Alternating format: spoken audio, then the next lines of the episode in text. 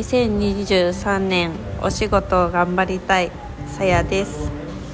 みんなの今日はどんな日だった？私はねのお時間です。おはようございます。こんにちは。こんばんは。私の毎日を刻むとともにみんなで一緒に年を重ねていこうよという気持ちでお送りします。一人の時間に SNS を見ながらご飯を食べながら電車に揺られながらはたまたヨーグルトを食べながらもち米入りのヨーグルトを食べながら何かしながら一呼吸つけるような時間を一緒に過ごしていきましょう。ということで。はい。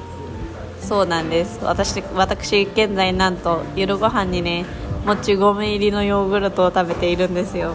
もち米入りヨヨーグルトって何って思う？じゃあ私も何って思うんだけどなんか案外普通ですね。そう。なんでもち米ヨーグルトを食べているかというとね実はなんと急なんですけど現在ベトナムにいます。イエーイ。急に。そう。だからまあ今日はそんな話をしようかなと思います。まあついてねもう24時間は経ったんですよね。時間的にはまあ30時間目ぐらいですかね。でね実はなんと2週間も滞在するんですよ。2週間っていうか半月ですね。15日だから。丸々半月。だからまあのんびりと、まあ、自由にあの生きていきたいと思います。どういう意味みたいな感じだけどさ。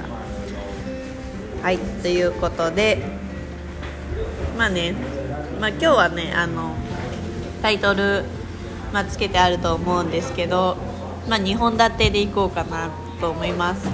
まあベトナムに来た理由と1日経ってみてからどうかなみたいなことを話していこうかなと思います。あのまあ現在ねあのゲストハウスのリビングみたいなところにいるんですけどやっぱり周りにねあのもうどこの国かわからないみたいな人たちがすごいたくさんいるので、まあ、バックグラウンドにいろんな言語を聞いていただきながら あのお話できたらと思います。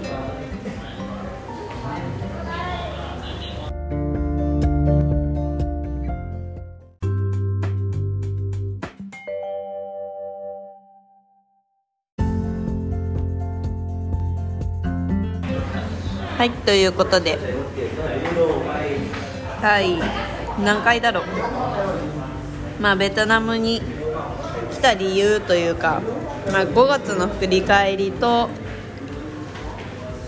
6月目標と、まあ、ベトナムに来た1日目の感想みたいな感じで話そうかなと思います。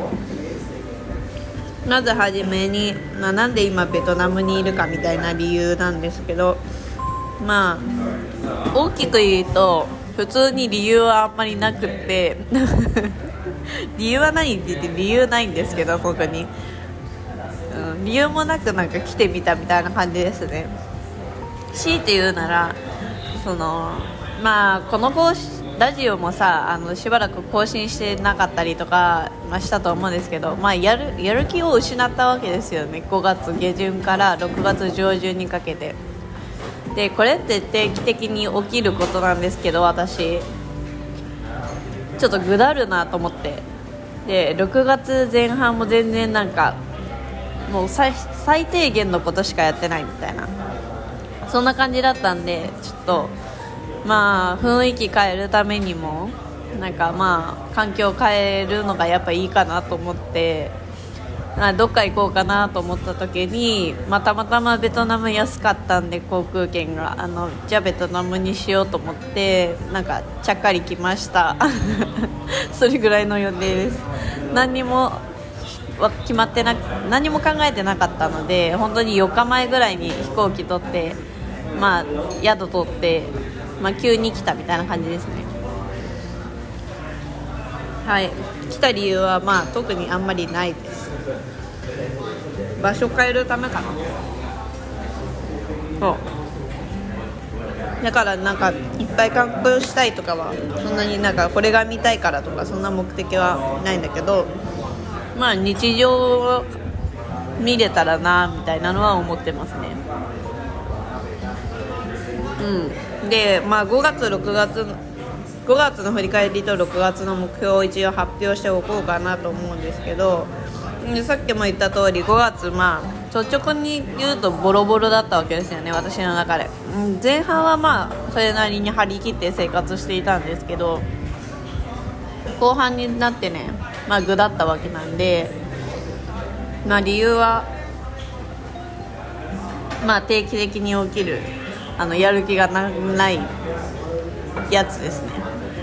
あとまあシンプルに仕事とかもまあ、4月の達成度に比べると5月が本当にあんまり良くなくってなんかそういうところからもまあね結果出なかったらやる気なちょっと下がるじゃないですか。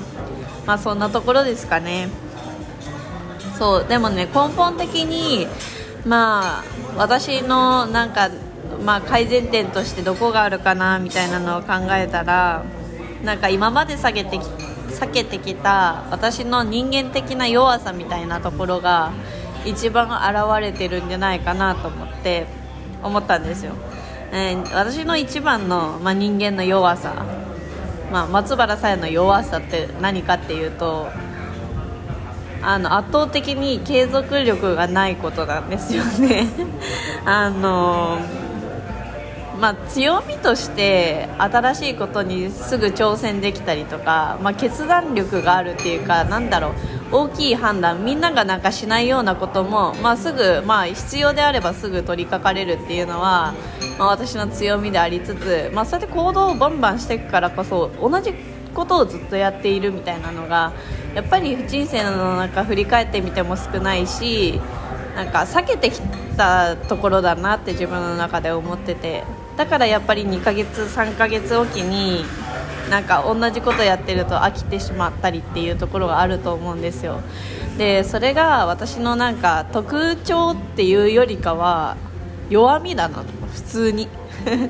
普通に弱みってまあいろいろ考えた後あの、まあ、今やこれを改善しなかったら、まあ、一生何もできないっていうか一生変わらないなって思ったんで、まあ、6月はなんかその自分の弱みに向き合うっていうかもちろん1ヶ月で変わるとかなんか継続力つけれるようにするなんてもうできるわけがないじゃないですか。1ヶ月でできたって思ってたら多分できてないんでなんか根本的なところからちゃんと向き合ってまあ3ヶ月まあ、2023年とかそういう単位で、まあ、このに私の弱み人間の弱み人間の弱さ私の弱さをなんか克服できる、まあ、そんな年にしないといけないなって思いました、まあ、2023年仕事ができるようになりたい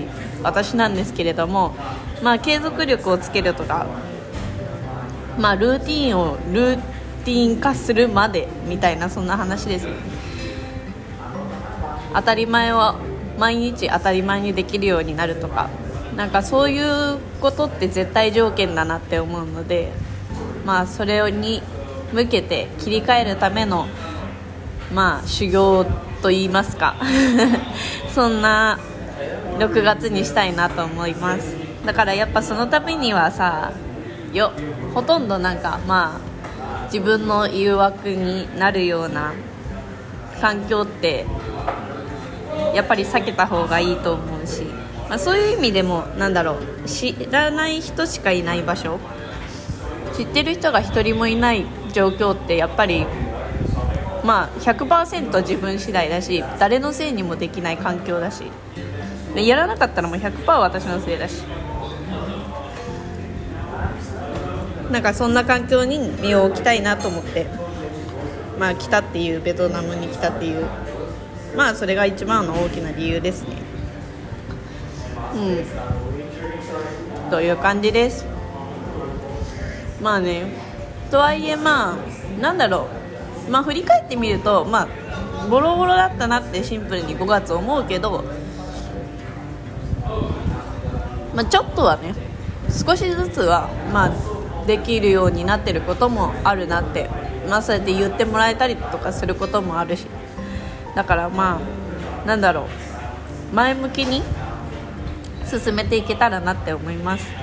あのそうまあとりあえず継続力とかっていうところでまあ、そもそも継続の仕方みたいなのは私は知らなかったから、まあ、とりあえず情報を集めようと思って集めているんですけど、まあ、まさに今の私にぴったりだなこのタイミングで多分これをに向き合うべきだったんだなって思ってなんかやっぱり今別にそんなにめちゃくちゃ生きることに対してやる気があるあの時期ではないんですよね私の中で。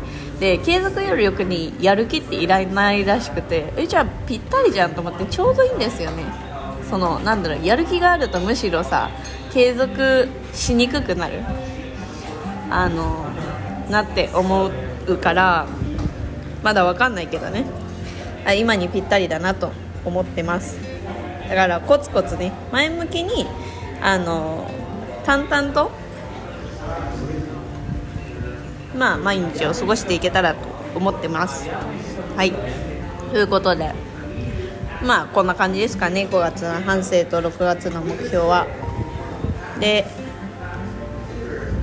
まあ第2パート、まあ、ベトナム1日目の感想一応残しておこうかなと思います。まあ一言で言うならまあ普通ですね。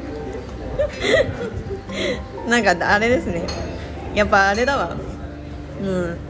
その生きることに対してあ今はそんなにやる気ないからさ感想もなんか理由ないとか普通とかなんか、まあ、やる気なさそうなんですけどまあそんな感じなんですね。あの基本普通ですね。やっぱりなんかやっぱり普通だなって思ったっていうのが感想。などういう意味っていうとなんか生きててさなんか前回その心震える瞬間とか前回じゃないその前か。海外旅行で心震えた瞬間何個か話したりとかしたと思うんですけどそんなのってよっぽどなくってなんかやってみるとやってみるまではなんか震えるぐらい怖くてもなんかやってみたら意外と普通なことって多分めっちゃあるなと思って、まあ、それも一つだなって思ってるんですよねベトナムも。まあでもベトナム来るのは全然怖くなかったからまあそもそも普通だと思ってきて来てまあ普通な1日目って感じなんですけど。まあ感想としてはそんな感じですね。そう。あのまあなんか最近の最近っていうかまあ過去の体験で行くとなんかヒッチハイクとかした時もあのやる前まではさ本当にもう涙出るぐらい怖いしなんだろう普通に勇気出ない。で看板掲げるのに1時間とかかかってたりしたけどやってみたら全然普通だしやってって言われたら全然またできるなっていうなんか別に普通だったしなんか2月4ヶ月前ぐらいに、まあ、真冬ですよね。真冬まではいかないか。真冬ですよね2月。海にあの入ったんですよ。これ秘密の話なんだけど2月の海にね夜深夜入ったんですよ。入ってみたの。なんか修行っぽいじゃん。それでやってみたけど、まあ、それもね案外普通でしたね。なんか勇気いりそうじゃん。真冬の海に入るって。普通です。海外も多分普通。まあどうなんだろうな。国によってなんか全然違うみたいなところもあるかもしれないけどそういうところがあったらまた、まあ、ラジオを通して紹介できたらと思います。なのでみんなもねなんか意外と普通なんでねもっと来てみたらどうって思ってるんだけどどうかな。意外とそんなに怖くないし別に何も変わんないよって思ってます。はい。そんな感じですね。でそうだな。ああとベトナムでなんか最近あ今日昨日今日で結構好きなところはあの結構ねみんなにこやかな人が多くてまだ30時間ぐらいしか来て立ってないんですけどあのなんかヤッホーって道歩いてるだけでヤッホーって手振ってくれる人がなんか結構いて あの8人ぐらいとは多分手振って挨拶しました。だからなんかあの心穏やかになるっていうかなんかまああったかいなって思いますよね。嫌なことがあってもさ知らない人がさニコって笑ってさ来たらさ自分もニコって返すじゃん。なんかそれってめっちゃ幸せ空間じゃないですか。それが私のなんか、まあ、今の好きなところか。うん。かな。そうでもまたいろんなことねやっていきたいなとか。まあ基本仕事してるんですけどね普通に。あのまあそうそう。まあいろんな形で残していきたりいったりとか。まあぼちぼちですね。そんな張り切ってはないのでぼちぼち残していけたらなと思いますので。またねあの2週間はベトナムから配信するので楽しみにしていただけたらと思います。またねあ面白いこととかあったらあのみんなにもあの公開っていうかあのなな共有？共有したいと思うのでまた次回も楽しみにしていただけたらなと思います。ということで今日はえっと5月の反省と6月の目標。まあ言っても6月1112日なんですけどね。はい。とまあまだセーフです。前半なんで。半分より前なんでセーフ。と、まあ、ベトナム来た1日目の感想を話しました。ということで今日も最後まで聞いてくださって本当にありがとうございます。これを聞いてくださったあなたの今日明日がとっても素敵な一日になりますように。バイバーイ。